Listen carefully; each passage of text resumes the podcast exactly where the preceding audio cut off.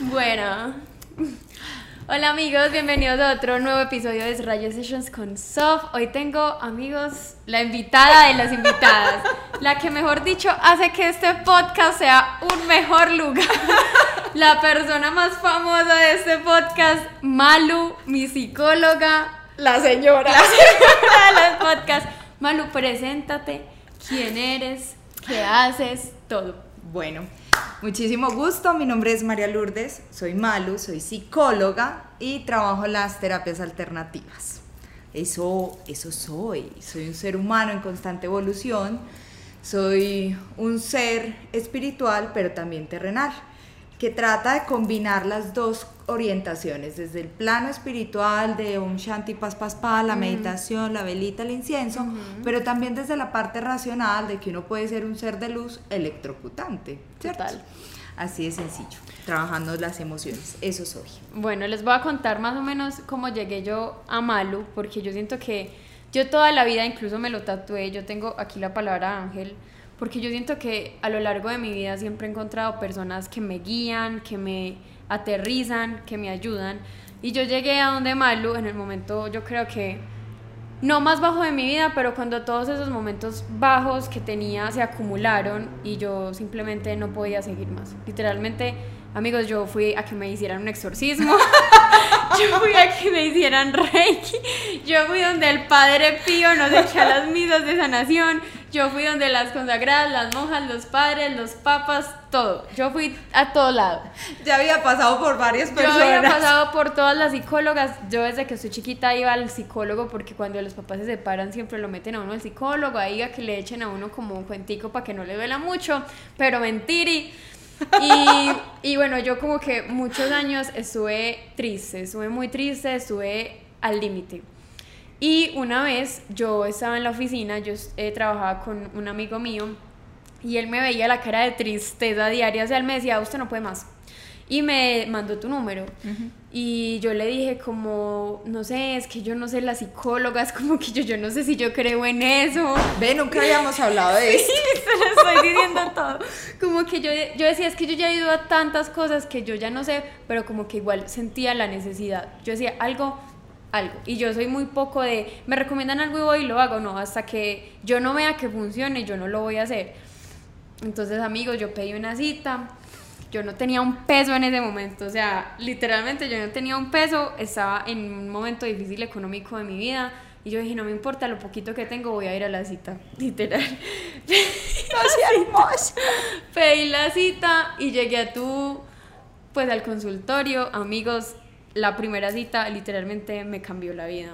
Ay, hermosa. Yo creo que también hay una cosa importante y es todo el proceso de evolución que has hecho. Es decir, la cita donde el padre, donde la cosa, la revista, todo, porque llegaste en un momento, como siempre digo, una olla a presión.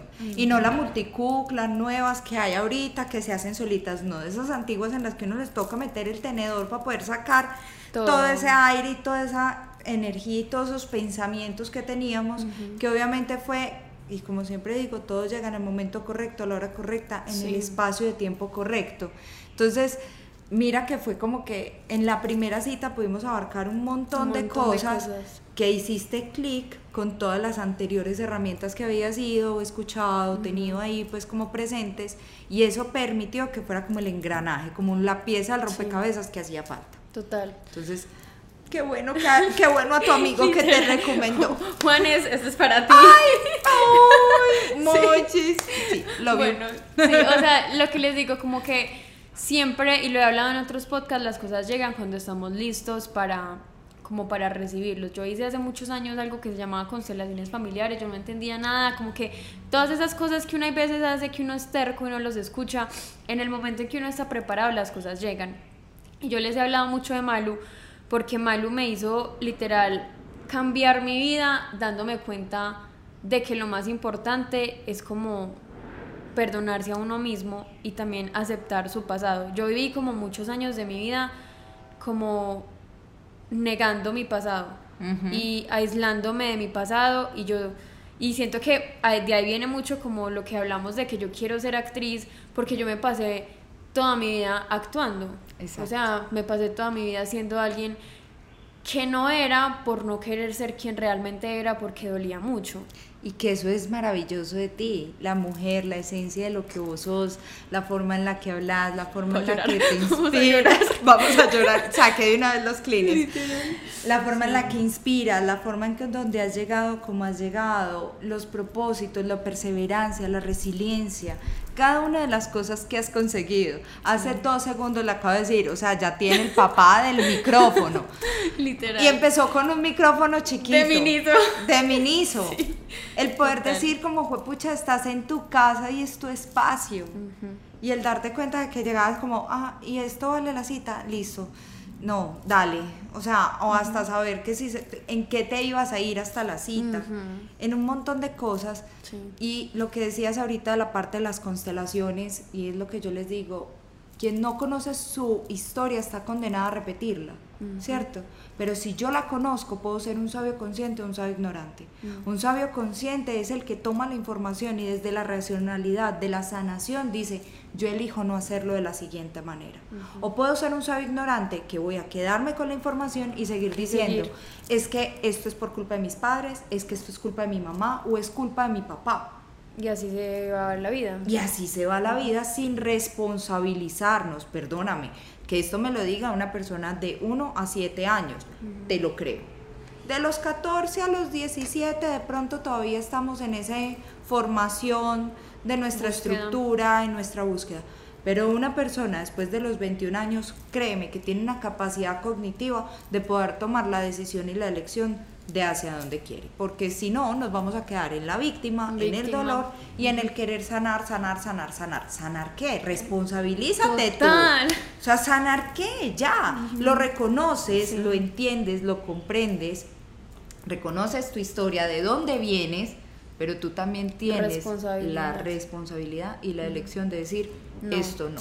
Es que yo siento que esa es la palabra como más malentendida que hay ahora y es sanar. Sanar. Todo el mundo quiere sanar, todo el mundo quiere ser espiritual, todo el mundo, pero nadie está sanando nada, simplemente están ahí echándose agüita y victimizándose, que yo siento que eso era lo que me pasaba a mí antes, yo era, tengo una, y lo hablé en el podcast pasado con mi mamá, que ella era como, pero es que tú, tú te victimizabas, y yo también siento que sí, como que uno se acostumbra a ser víctima y a decir, sí, estoy sanando y tengo que sentir, pero tampoco hago nada por eso. Exacto, y es como el condicionamiento de lo que vemos constantemente en las redes sociales. Sí Miren, eh, no nos vamos, desconocer el algoritmo es desconocer que existe la vida misma, pues la realidad o que existiera el COVID, como dice por ahí una, una amiga. Y es eso, o sea, si yo veo una imagen y dice sanación, el resto de la información me va a seguir mostrando. Y si yo encuentro que yo no soy capaz de hacerme responsable de mi vida, ya sea de adulto, de mi trabajo, de mis relaciones interpersonales, de mis relaciones familiares, por ende voy a seguir pensando en que soy una víctima del sistema y que necesito sanar. ¿Por qué? Porque eso es lo que me muestra. Lo que muestra que ahora esa es la manera de estar bien, pues exacto, sanar. Exacto. Pero es eso, es una conducta aprendida a través de un algoritmo o a través de una sociedad que está contaminada y que nos dejamos contaminar por una palabra bonita que se llama espiritualidad. Con el dolor del alma puede que aquí salgan algunas personas que bravas. bravas o enojadas, pero prefiero no tener pelos en la lengua. Total, acá no hay pelos en la lengua. Los que me conocen eh, o de pronto ya me han escuchado saben que eso soy yo, no te adorno las cosas y prefiero decirte la verdad, una verdad cruda una verdad cruda, pero que tú tomes la elección consciente de decir, marica, sí, perdón, se puede decir cosas. Sí, puedes decir palabras lo que tú quieras. Tranquila, sé tú. Es que por eso la amo, porque es que ella es lo máximo. Literal. Pero es eso. Y quiero que vamos hilando algo, y es ese algoritmo y esa espiritualidad a lo que ha sido los condicionamientos o comportamientos de la gente. Entonces, si tú dices algo que está mal o que para la otra persona, ya sea cómo te vistas, cómo digas, lo, que haces. lo que haces, a lo que te dedicas, una simple cosa que es, yo escribo algo y por X o Y el autocorrector me la corrigió o me faltó una tilde. ¿Cuántas personas se llegan a ir encima de uno por una... A mí me pasa cosa? todo el tiempo. ¿Cierto? Sí. Y uno de pronto está en el afán de ser esposa, madre, bueno, ustedes aquí estamos jóvenes, pero bueno, yo también Estudiante. estudiantes, De tratar de descifrar la vida. de ir a un gimnasio, de tomar el jugo verde, de alimentarte saludable, de leer, de hacer el journal, del mensaje de gratitud, de estar en paz, de meditar, o sea, de verdad que tantas actividades en un solo día o en un solo espacio de tiempo para llegar a ser productivos, Sí. antes nos está generando Peor. un- una peor ansiedad, siento que una esas de las- de pánico. Esa es de las cosas que yo más aprendí de ti.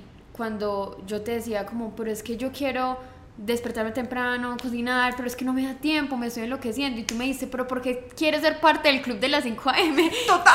Y las dosis que nos cagamos en el club de las 5 AM. Todo mal. Linda, si yo no soy capaz de ser productiva, o sea, a mí me levantan a las 5 de la mañana y perfectamente puedo ser el luz más oscuro que ustedes puedan encontrar. O sea, usted, yo me levanto a las 6 y yo me levanto sin despertador. Pero, Tranquila. Pues, amor, es que ya los años la- de la señora ya pesan, entonces uno se levanta temprano. Ajá. Pero yo me levanto a las 6 de la mañana a tomar mi café, todo. calma. Con calma, a leer una o dos paginitas, pero porque a mí me gusta, ¿cierto? Pero no como tengo que hacer todo, tengo que entrenar en ayunas, tengo que llevar el desayuno listo, tengo que tener el almuerzo listo y un montón de condicionamientos que no, para mí me funciona más escribir en la noche y a mí me funciona más que una vez a la semana, sea el viernes, el sábado o el domingo, me siente a planear mis horarios Total. de lo que yo vaya a hacer. Pero Total. si todo el día estoy en esa sobrecarga, pues obviamente me va a dar una crisis de pánico porque me estoy fallando. Y así vivimos todos así en vivimos este momento. todos. Como que yo siento que algo que se. Aquí quiero hablar de algo que también aprendí mucho de ti, que es como lo del amor propio. Yo tenía una visión y un en- entendimiento de qué es el amor propio muy, muy errada. Porque yo siento que eso se llevó a amarnos como somos, querer nuestro cuerpo como sea, eh, y, y eso no es amor propio. No. Amor propio, lo que tú me has enseñado es conocerse, abrazar el pasado, entender que si no sirvo para el club de las 5M, no lo tengo que hacer porque la otra que tiene mucho amor propio lo hace. Lo que pasa es que el amor propio tiene esos dos conceptos. El- Para mí el concepto principal del amor propio es reconocer mis heridas y de esas heridas poderlas abrazar y decir, soy una mejor persona hoy. Me siento en coherencia y en paz con lo que yo soy y en lo que yo vibro. Y ya si lo hablamos desde el concepto más eh, estético Superficial. o superficial, también no te voy a decir mentiras de que, ay, sí, entonces eh, no me gustan mis canas, entonces las voy a dejar así porque yo me amo demasiado.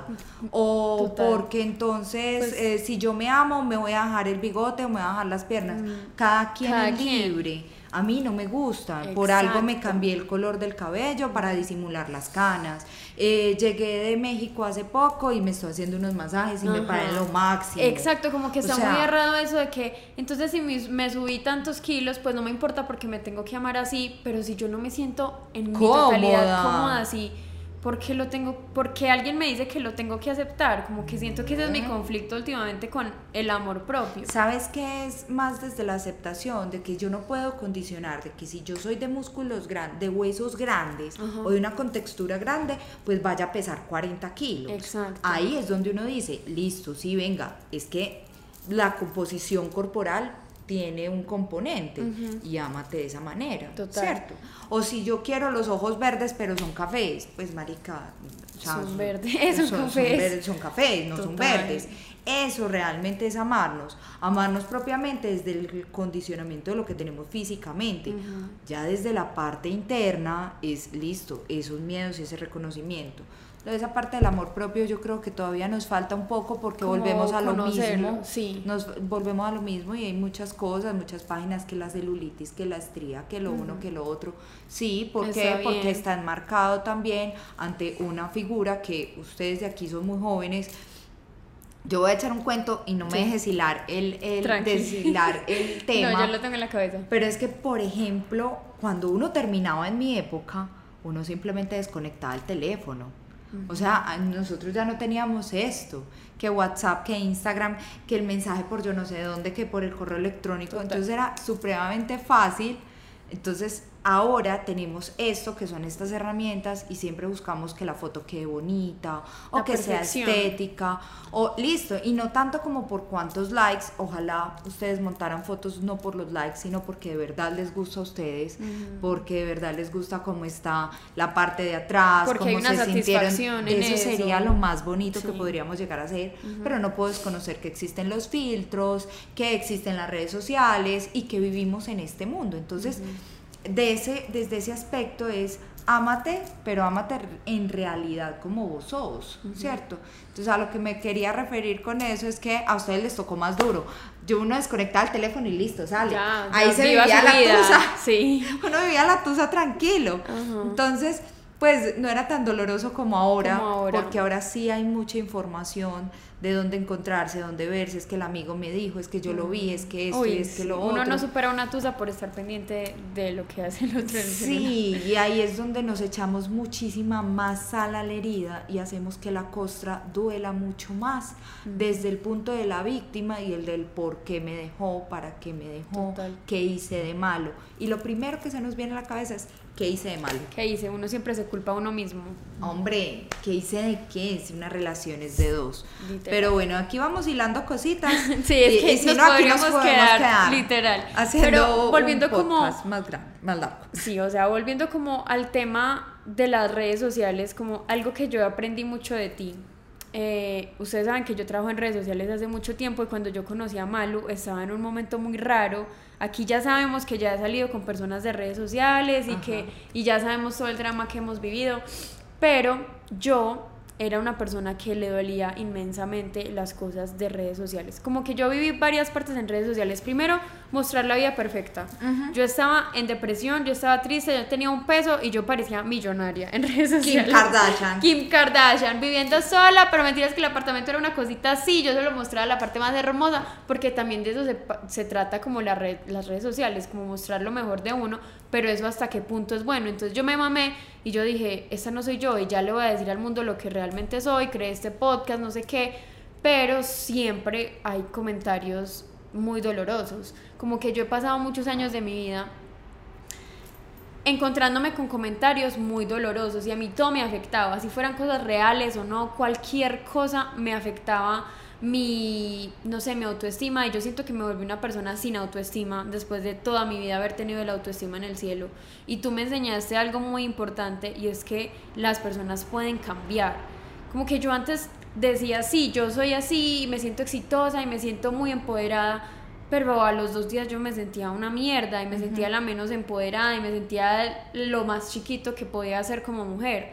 Y yo siento que tú me enseñaste mucho esto de cómo uno puede cambiar y cómo no está mal cambiar de opinión y cambiar lo que queremos y, y por qué eso es tan Yo se, importante. los, yo se los dije ahorita y es, yo soy un ser humano en constante evolución.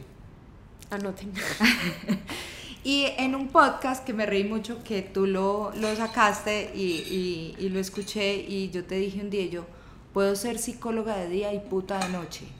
Y a nadie le tiene por qué importar o validar lo que yo realmente soy. Hoy puedo ser psicóloga, mañana puedo estar vendiendo tortas de banano. Tómenlo como lo quieran tomar. Pero ¿qué es lo que pasa? Nos enseñaron a una falta de identidad. Nos falta identidad, nos falta creernos realmente el cuento desde nuestra propia verdad Total. para no dejar que el otro, a través de su falta de identidad, toque nuestros miedos, nuestras heridas y lo hagamos un boom gigante. Una persona puede dañar completamente todo un trabajo gigante si tú no tienes una fortaleza, una inteligencia emocional. Sí. Entonces, ¿qué pasa? Siempre el que hace más polémica o el que genera un mayor comentario negativo va a generar dos versiones. Sí. El positivo y el negativo. El positivo el que te va a ir a defender a capa y espada y a decir, pues, ¿cómo se te ocurre? Vos no la conoces, vos estás loco, etc, etc. Generando más ruido, haciendo que la parte negativa también diga, ah, espero verá que esto le generó una herida. Entonces, por ahí me puedo pegar. Total. Muñe, son polaridades que todo en todo el mundo y en todo el planeta va a existir, así como existe el sol y la luna, el día y la noche, el positivo y el negativo. Total. Entonces es aprender a buscar ese equilibrio de lo que tú realmente quieres. ¿Tú quieres personas negativas en tu vida? No, jamás. Mi amor, tienes una opción gigante que se llama dejar de seguir o bloquear. Total. Cosa Bloquear positiva. es la respuesta, amigos. Pues había, había un, un, un, un, ¿qué? un comercial, bloqueo, bloqueo, bloqueo. Ah, sí, total. Listo. Así es. Hace más o menos, o sea, bloquear es también una de las herramientas positivas que tienen ustedes en este momento. Ay, que eso es muy inmaduro. Cero inmaduro. Que yo no sé qué, mi amor. Lo mejor que hay. Todo lo que cueste mi paz mental, adiós. Y todo lo que me genere paz mental, bienvenido. Y si a mí ese tipo de comentarios me hacen quedar mal, o sea, me hacen sentir mal, Chao. chao. Y también siento que Pico y eso chao. con las personas físicas. También. O sea, literal como yo siento que desde que yo te conocí, ay, es que vean, es que malo es malo es bruja, literalmente. O sea, imagínense que ella la segunda cita me dijo, todo lo que de esta cita va a salir algo. Todo lo que va a estar en tu vida se va a quedar y todo lo que se va a se tiene que ir de tu vida se, Se- va a ir. se va a ir. Y en cuestión de que yo empecé a, a ir a terapia con Malu, las personas malas de mi vida, las personas que yo pensé que eran mis amigas, mis amigos, personas que yo quería, se fueron. Se fueron y las cosas se dieron para que se fueran y yo me diera cuenta por qué no podían estar en mi vida y no porque fueran personas malas, sino porque no, no me hacían bien a mí. Mi amor, y se llama poner límites, ya Sí. nos, nos cuesta mucho. Sí. Límites, y no es solamente de una manera como, deja de hablar con esa persona. No, porque eso no es un límite asertivo ni sostenible en el tiempo. Un límite asertivo es tener claridad contigo desde ese proceso de amor propio, de autoconocimiento, de decir, yo elijo no estar con personas de esta manera. Total. Tú lo haces inconscientemente, tu consciente te lo va a llevar al lado racional, haciendo que las mismas Se personas vayan. se vayan. Entonces eso parece como, ¡pum! Como ahora cada hora magia, hay magia. literal, porque así es que- se sintió. Exacto, ¿por qué? Porque tú cambias ese chip. Sí. Dejas de salirte de esta misma zona de una víctima, de un dolor, Total. de una necesidad, de una carencia de, de- de sociedad, de es que este se- tenemos que ser los mejores amigos por esto, o es que esta persona por esto. Óyeme, vení. ¿Dónde estás parado? Estamos en una generación en la que podemos hacer y deshacer. Ahora pueden viajar, pueden coger un pasaporte, salir del país, pueden ser nómadas digitales, Todo. pueden ganar ingresos desde otra cantidad de saberes. Anteriormente no. Ahorita sí. Entonces, ¿por qué me tengo que anclar yo y no poner unos límites? Sí. Cuando la realidad de este despertar espiritual y de toda la parte de la transformación y de lo que venimos trabajando desde esta generación que podemos estar hablando de que es de hace 20 años, porque esto comenzó gran, en su gran auge en el 20, en, el, en el 2000, perdón, en el 20 no, en el 2000, cuando empezaron a decir que el mundo se iba a acabar, los mayas, lo lo otro, fue un cambio drástico, pero fue ya hablando de la energía, pues, era un cambio de, de estructura generacional de todos nosotros, ¿cierto? Como ese despertar de conciencia. Entonces, ahí la otra cosa y es, somos supuestamente la generación que más habla de la espiritualidad y la que menos realmente la está trabajando. Total. O somos la generación supremamente incluyentes porque somos felices, perdón, perdón, pero se los voy a decir con todo el amor, que hay que decir todes, todas, ellas, bueno, en fin, un montón de cosas, cuando en realidad ni siquiera estamos siendo incluyentes. Seamos Total. incluyentes con el pensamiento, seamos incluyentes con el vestir, seamos incluyentes con, Con lo que somos. Respeta mis opiniones, así como yo también voy a respetar las tuyas. Totalmente. Que esté de acuerdo o no me corresponde a mí, mi Exacto. emocionalidad será mía. Pero respétalo así como yo también quiero que respetes. Entonces, eso es realmente ser incluyentes, mi Literal, niña. como que eso es algo que a mí me raya mucho y es que es eso, como que yo cada vez veo todo, marcas incluyentes, eh, gente incluyente, no sé qué, pero apenas ven un comentario que no va con su posición política, con su posición religiosa o algo, pues, ¿cuál es la inclusión? O sea, Ninguna. no, no entiendo, pues eso es como demasiado hipócrita Somos aparte in- de todos. Somos incluyentes cuando nos, conviene. Total. Ush. Y ese es, ese es como, ojo con ese tema, porque a esa parte de la inclusión también vamos a la crítica que hacemos con el otro, que era lo que les hablaba ahorita de la falta de identidad. Entonces, yo me siento muy incluyente y hago un montón de cosas y etc, etc, pero cuando puedo voy y te echo, ¿cómo es que dicen ahora? Cancelo. Cancelar, pues como que te cancelan, sí. O sea, Aprendiendo cosas con Sofi porque para no quedarme atrás. redes sociales, literal, ya. Eh, y ahorita le dan entonces el tema de cancelar. Mm, Listo. Qué fuerte. Sí. Ven, ey, como así. O así como en la psicología y que también en, en este momento se ve mucho es el, el ghosting que se desaparece, Eso, donde eso. no hay responsabilidad afectiva, total. donde es más fácil decir, mira, ¿sabes qué? Paso muy rico contigo, pero realmente no, No quiero puedo, una no relación, no quiero, quiero, sí. quiero estar libre, quiero estar sin problemas, tengo asuntos que resolver, o etc. Y no hay una responsabilidad afectiva. No, ya la gente O empezamos una relación y también, entonces venga, somos exclusivos sexualmente y emocionalmente. Listo, si quieren no ponga el título porque de pronto tienes miedo a un compromiso o no le quieres poner el título, pero sí se trata de poner límites. Esos Total. son límites también. Ser claros. Ay, sí, no, qué locura. Ya, Miren, ya yo les digo que está en una relación, yo a la segunda cita con mi pareja, segunda o tercera, Ah, sí, tú me contaste. yo literal saqué una lista de cosas que para mí eran negociables o no negociables. Mm. Uy, Oigan, amores, o sea, yo ya sufrí las tusas de tu vida. Ya, sí, Ya, ya, o sea, yo ya saqué callo. Yo dije, yo soy mi prioridad porque realmente yo siento dentro de mi ser que yo sí me elijo como prioridad. Yo soy mi amiga, yo no soy mi enemiga. Entonces, si yo soy mi amiga, si yo estoy bien conmigo, ¿qué es lo que espero de la otra persona que quiere compartir conmigo? Lo mismo. Las cuentas claras, la, ¿cómo es que es? Las cuentas claras del chocolate espeso, Ajá. como decían por ahí ahora años. Y es esto, la lista, esto, qué es negociable, qué no es negociable, cuáles son mis límites, lo uno y lo otro. Yo creo que en ese momento mi pareja dijo como, esta Eh, pelada ¿Qué se está drogó, pasando? está loca. Corro, pues, corro me quedo. co- corro me quedo, pues se quedó. Es que eso Se es muy quedó. importante. Pero, y a hoy ya llevamos dos años de relación, ¿cierto?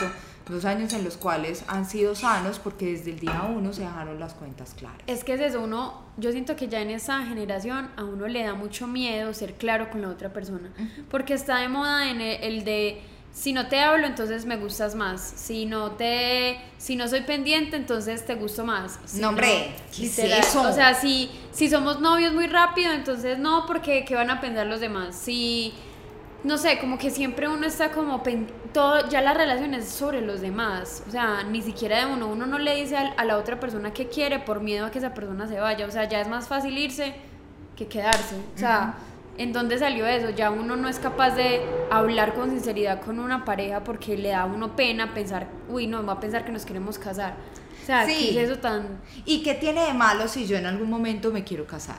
Es eso, como que la... Ay, no, es que... Que raye. Pues, ¿y qué ¿Y tiene? qué tiene? ¿Y qué tiene si quiero algo serio? ¿Y qué, ti- qué tiene si quiero algo que dure? ¿Qué tiene si quiero algo real?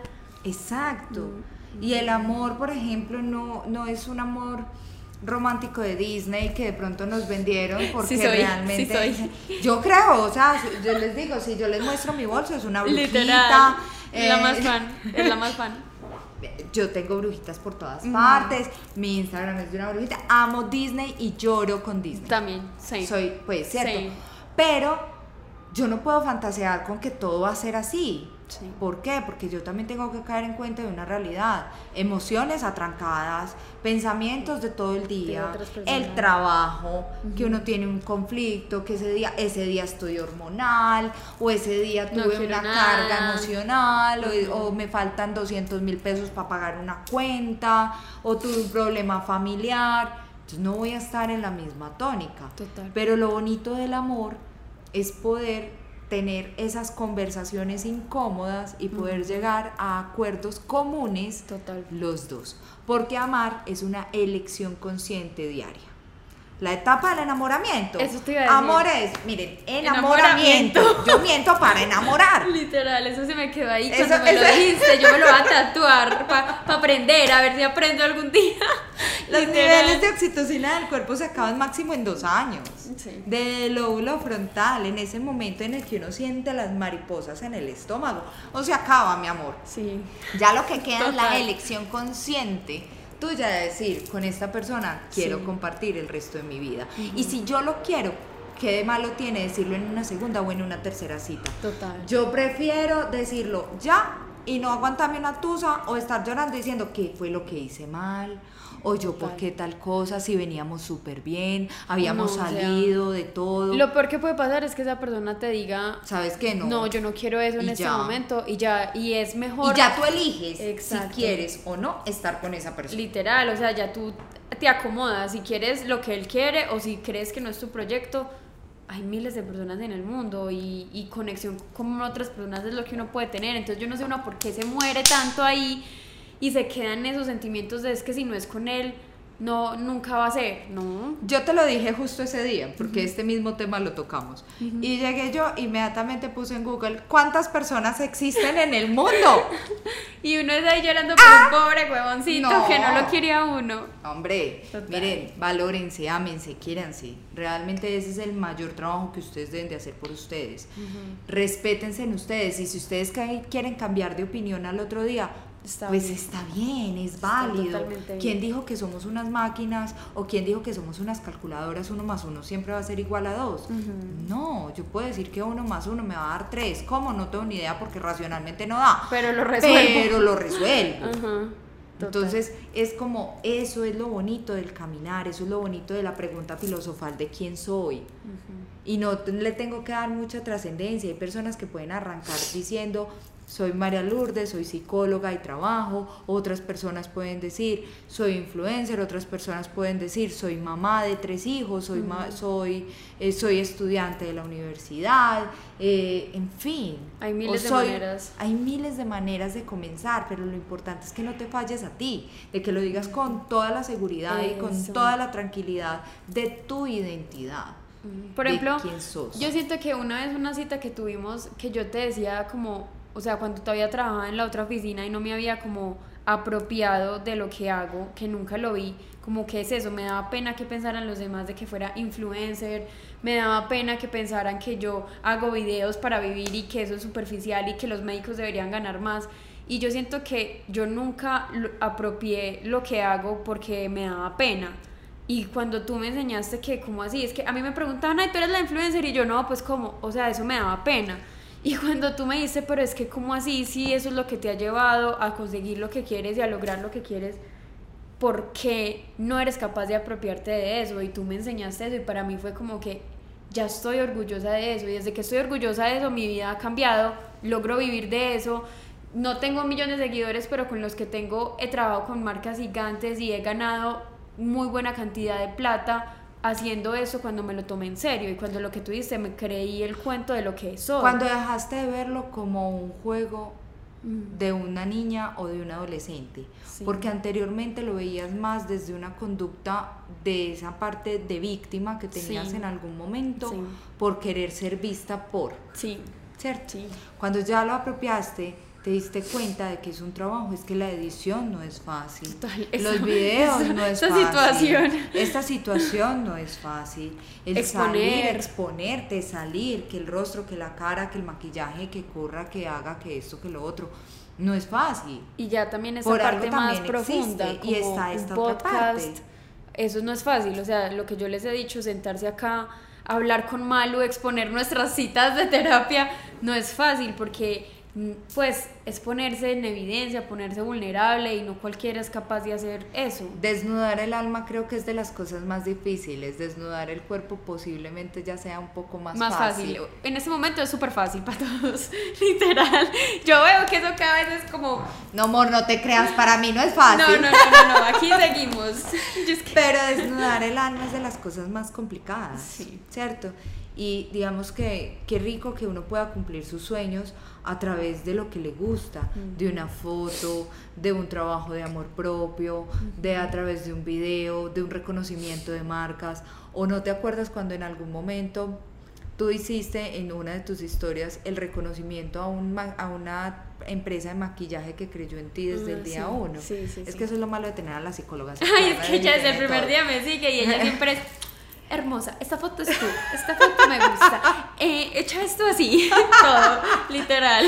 Eh, los que de- siguen a Sofi y me siguen a mí saben que soy esa psicóloga que los sigue y tengo muy buena memoria. Literal. Entonces, desde ese día uno que esa empresa creyó en ti, Mm. que tú lo hiciste, ¿cómo arrancaste?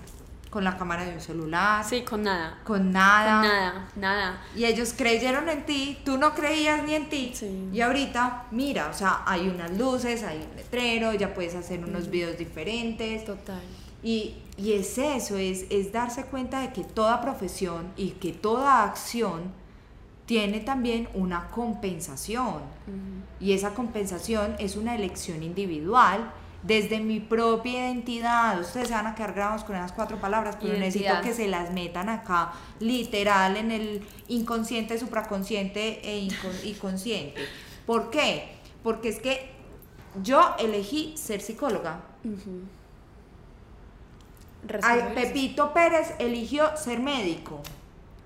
Cada profesión o cada actividad o acción elige una consecuencia en cadena en lo cual va a ser retribuido. Totalmente. Entonces, si tú elegiste que a ti te gusta, porque te encanta la moda, porque te gusta hablar del amor propio, porque te gusta la fotografía, porque te sientes cómoda con las fotos, ¿cierto? Era obvio que una consecuencia debía ser Sí. la parte de ser influyente o ser influencer. Para mí el ser influencer es más es hay unos con los que sí comparto con otros que no definitivamente, porque obviamente eso en masa genera ciertas situaciones Demasiado. Que son perjudiciales también, ¿cierto? Pero desde una ser una persona influyente positivamente para el trabajo del ser y de la persona, más de qué rico vestirme así, qué rico Ujú. hacer tal cosa, qué rico tal otra, Total. me parece maravilloso Demasiado. porque estás dando y sumando un valor adicional. Y eso hace que se te abran las puertas. Cuando tú elegiste decir, esto va a ser mi vida y de verdad Y lo voy a agradecer, lo voy y a lo voy a- agradecer y Ujú. lo voy a hacer por mí y para mí. Puede ser una persona, pueden ser dos, Dos, personas o puede ser un millón de personas. Créeme que ven el cambio en ti para que sean más las personas positivas dentro de ese proceso de influyentes Total. y eso hace que tú, a ti te abran más puertas con diferentes marcas. Eso sí, nunca se olviden de sus valores. Eso es lo más importante. Miren, Ay, sí. hay, hay cosas por plata, sí, y uno a veces tiene necesidades. Y hay veces es necesario. Y a veces es necesario, pero nunca cambien sus valores, así como un día te lo dije y tú también me dijiste, sí, Malu, yo eso no lo voy a aceptar porque no iba contigo. Y era una marca que no, que no conectaba con lo que tú eras Sí. y estabas en una de las primeras situaciones de no tener plata. Literal. Y he pasado mucho, muchas veces por eso, pero también siento que, o sea, cuando uno tiene muy claro lo que uno es y lo que uno quiere, pues, o sea, si uno puede cambiar de opinión de muchas cosas, pero cuando uno tiene muy claro lo que uno quiere y para dónde va, ni la plata, ni la mayor plata, ni la mayor fama lo van a desviar a uno de lo que uno realmente quiere Exacto. con su vida.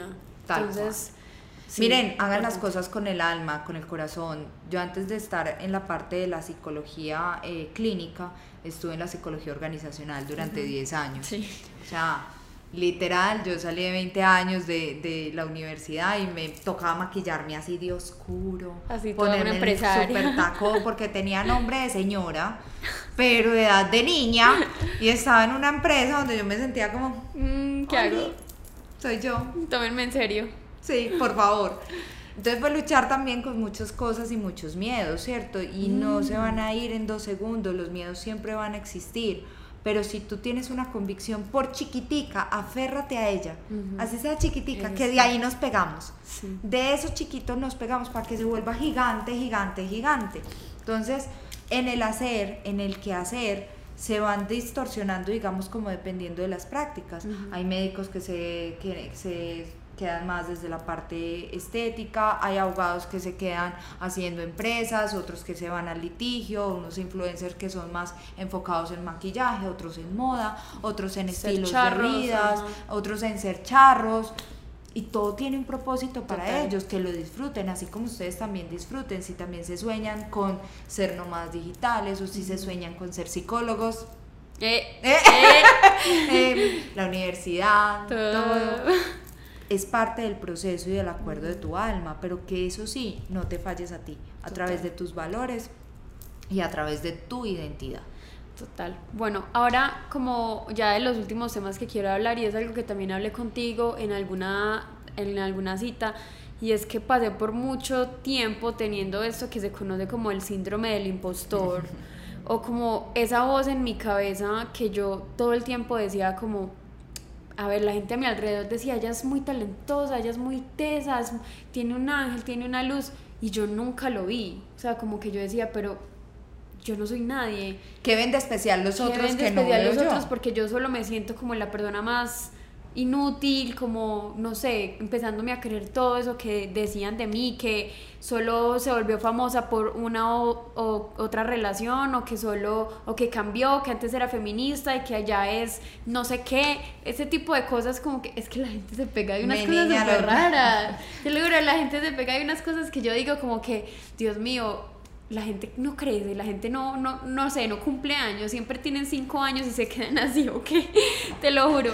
Entonces yo empecé a sentir esto del síndrome del impostor, que no sé, pues eso yo lo busqué en internet y le encontré ese nombre porque yo siempre me sentí muy poco merecedora de las cosas. O sea, yo vivía en esta casa tan linda y yo no la veía como la veo ahora. Pequeña interrupción porque se apagó la cámara. Lo siento, chicos. Teníamos que tomar el agua. Teníamos que descansar de este calor que está haciendo acá. Pero bueno, estamos hablando del síndrome del impostor, que yo siento que esto fue como algo que a mí me acompañó como mucho rato y no sabía por qué y no entendía porque antes yo no tenía eso. Yo siento que yo toda mi como mi infancia, como adolescencia, yo me sentía muy capaz, muy segura de hacer todo lo que yo quisiera porque era una chica empoderada, pero ya cuando más crecía, más me sentía incapaz de hacer las cosas que quería hacer y que, y que antes las hacía bien y me sentía bien. Lo que pasa es que ahí hay dos cosas. La primera es, acuérdate que en algún momento de tu vida tú estabas jugando y esto no era como tan, Total. tan real. Entonces, claro, cuando tú empiezas a abrir ese aspecto, dices como, juepucha, entonces yo sí lo hice bien. Empieza la cantidad de miedos y de frustraciones precisamente para poderte autosabotear y poder volver a la mentira, entre comillas, que antes te habías validado conscientemente. Literal, eso es puro autosabotaje. Exacto. Uno mismo, se, uno mismo es como su propio enemigo, ¿no? Totalmente de acuerdo, eso suena a frase de Instagram y tú puedes ser tu mayor enemigo o tu mayor amigo. Pero es eso, entonces claro, ¿qué pasa con el síndrome del impostor? Cuando tú encuentras esa pequeña luz o fe de lo que les dije que se agarren, como tal, tú sales con una sensación de decir, voy a ir a comer el mundo. El mundo es mío, ahora sí, voy por mis sueños, o sea, a Rosalía le queda pequeña. Pero ¿qué pasa? Llega ese síndrome del impostor porque cambia la figura y mm. entonces tú empiezas a decir, no, mejor no, es que yo definitivamente yo no soy eh, influencer o definitivamente yo no sirvo para hacer esto, a quién le va a gustar, quién se va a conectar con eso, dándole pie a los miedos y de nuevo a las frustraciones. Muchas personas se quedan ahí y ahí es donde, se, donde más sueños mueren. Sí. Porque inmediatamente buscas otra cosa que sea más racional o que sea muy estructurado o muy desde el control para no tener esa línea de falla, por así decirlo. Total. Entonces ese síndrome del impostor es el que todo el tiempo te va a estar aquí como respirando en la nuca, Marce, y es como... Está respirando en la nuca, Marce, ese síndrome, que yo no lo tolero. Y es eso, porque también viene la comparación ante otras personas de aquel lo hizo mejor, yo pude haberlo hecho, pero no lo hice, o aquel tiene mayor número de seguidores, o tiene más likes, o a él no le tiran tanto hate, a mí sí. Entonces, ¿qué va a pasar? Entonces, ese síndrome del impostor es un monstruo como en las noches. Ustedes se vieron eh, Boo, o sea, ah, em, Monster Inc. Monster Inc. ¿Se lo vieron? Obvio. Obvio, sí, si no, no veas más este podcast. es lo mismo, haz de cuenta que tú estás en la noche chiquita y que una cosita chiquitica, un muñeco o una sombra, se empieza a hacer gigante, gigante, gigante, gigante a través de un miedo hasta que se come el cuarto completo. Y vos gritas del pánico. Y yo siento que como que algo que de pronto he podido entender es que cada síndrome del impostor para una persona es diferente. Yo siento que hay unos que para, para mí es el miedo, pero yo siento que para otros es como el ego, no sé, como que, y para otros es como la inseguridad. O sea, como sí, o sea, lo que cambia es como la acción. Eso. Lo que cambia es la acción. Igual el miedo real es el miedo a fracasar. A fracasar. O el miedo a que el otro, que va a pensar? el miedo al que dirán. Al que dirán. Vean, yo les digo una cosa, con esto ya como ir como medio acabando un poquito porque si no ya, Ya, se les se vuelve una largo. película y es ni siquiera una persona que a mí me pague los servicios, las cuentas, tiene derecho a opinar sobre mi vida. Total. Cada quien hace de su culo un valero y de su teta un tetero. Total. Así de sencillo. Entonces, dentro de ese mismo miedo al fracaso o dentro de ese mismo miedo a tener como ese síndrome del impostor es, pregúntense, ¿quién está llevando la papita a la casa, mi amor? ¿Quién está pagando los servicios? ¿Por qué Porque yo puedo ser un ser de luz, pues yo no voy a llamar a EPM a decirle, Hola. EPM, mira, yo soy, un- yo soy María Lourdes de Alas de Amor, soy un ser de luz, te Y te a pago los servicios con- rayitos, rayito Con buena uno, energía. rayito 2, rayito 3. No. No, ¿cierto? Entonces, busquen ustedes ser muy conscientes de sus cosas, de cómo quieren generar ese tipo de sus ingresos, sin invalidar a nadie, sin invalidarse a usted, a ustedes. Y lo que es la parte del síndrome del impostor, yo creo que esto sería un podcast un poco más largo, Sí, pero ya es realmente otro tema muy es que sí es muy profundo, estoy tratando de dejarlo como medio ahí, Ajá. porque sí es, es, es extenso, pero esa parte del síndrome del impostor, mi muñeca, es, vení, volvemos a lo mismo del, del segundo uno del podcast y es, valídense en ustedes, busquen su propia identidad Ujú. y autorregúlense también. Cuando uno se conoce a Cuando uno- se conocen. O sea, cuando uno más, yo siento que, yo siento que esta es el- la conclusión de este podcast, porque lo que a mí me cambió la vida yendo a tus terapias fue conocerme a mí misma. Así. No fue sanar la relación con mi papá, ni fue eh, quitar el síndrome del impostor, ni disminuir la ansiedad que siento que yo llegué a, a ti fue por la ansiedad Por que la me estaba matando. Nada de, de esas herramientas, o sea, todo ayudó, pero yo siento que eh, lo más importante era conocerme a mí misma. Pues, Muñeca, usted misma va a habitar en usted. Literal, o sea, cuando yo Pues. supe realmente quién era yo y por qué estaba agradecida, por qué no, qué quería dejar atrás, qué quiero conservar, y ya con eso yo siento que todo, todo se disminuyó. Miren todo, niños todo. y niños y niñas, jóvenes y jóvenes. Y jovencitas. Pequeñas acciones diarias Mm. de conocerse a ustedes. Sí. ¿Qué color favorito es el de ustedes? Total. ¿Cuál es su comida favorita? Cayó un tapete. Ay, fue pucha, sí. Salió volando un tapete. Literal. Mary Poppins por ahí. ¿no? Literal. Eh, ustedes sepan qué les gusta, qué no les gusta, qué eligen, si les gusta más lo dulce, lo salado, si les gusta más el día o la noche, si les gusta más el reggaetón o la electrónica, si les gusta más, o sea, lo que ustedes quieran, esas son pequeñas acciones. Y agradezcanse. Y les voy a dejar un ejercicio y es tomen tres fotografías. Tres fotografías, una de ustedes pequeños, una de ustedes más o menos adolescentes y una foto de ustedes actuales reconozcan en cada una de esas fotos lo que han logrado a cómo están el día de hoy. Si Wow. quieren, no se vayan muy lejos, váyanse al carrete desde enero y estamos en febrero. Y miren lo que han hecho a hoy. Wow. Son tres, cuatro fotos, o sea, es, es un ejercicio súper sencillo. ¿Cuántas veces nos devolvemos a ver la foto, a ver si quedó linda para montarla o para Sí. mostrar algo? ¿Cuántas fotos tenemos en el celular y cuándo las volvemos a ver?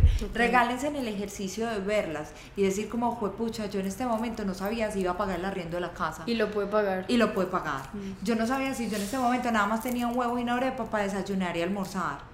O ese día no tenía la plata para ir a la universidad y los pasajes y me fui caminando y Y mira que llegué. Mm. me encontré esto. Y mira ya hoy. O ese día eh, me veía normal en la foto, pero sé que estaba triste en ese momento y ahora cómo estoy. O sea, Así es. uy, qué buen ejercicio. Regálense en ese momento del presente recordando un pasado que para ustedes va a ser más, bene- más beneficioso para un futuro. Total. Bueno, Bueno amigos, hemos terminado este podcast. Quiero agradecerle a Malu, primero por cambiarme la vida, por ser la persona más hermosa que he conocido en mi vida, llena de luz. Eso ya me ayuda a mí. Eh, todos mis amigos ya tienen el número de Malu. Pues ella nunca tiene citas porque ella es la psicóloga más cotizada de Medellín.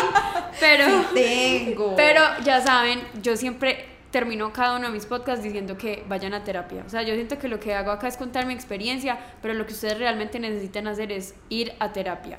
Con Malu, que se les recomiendo demasiado, o con la persona con que la tengan persona a su que alcance, se conecte y que tengan empatía, porque lo es bonito lo de un proceso importante. terapéutico es la empatía que tú generas con el terapeuta. Total.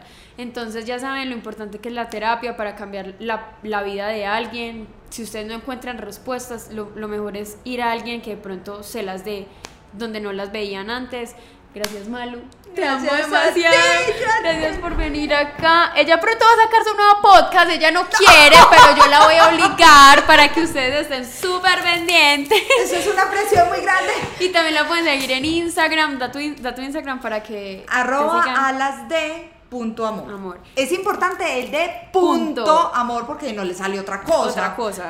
Y ella sube muchas cosas, ella eh, sube como mensajes, habla de muchas cosas muy bonitas en sus redes sociales para que la sigan y, Gracias, y estén súper pendientes del otro episodio que va a salir. Y gracias por estar acá. Gracias a todos espero que les guste. Chao.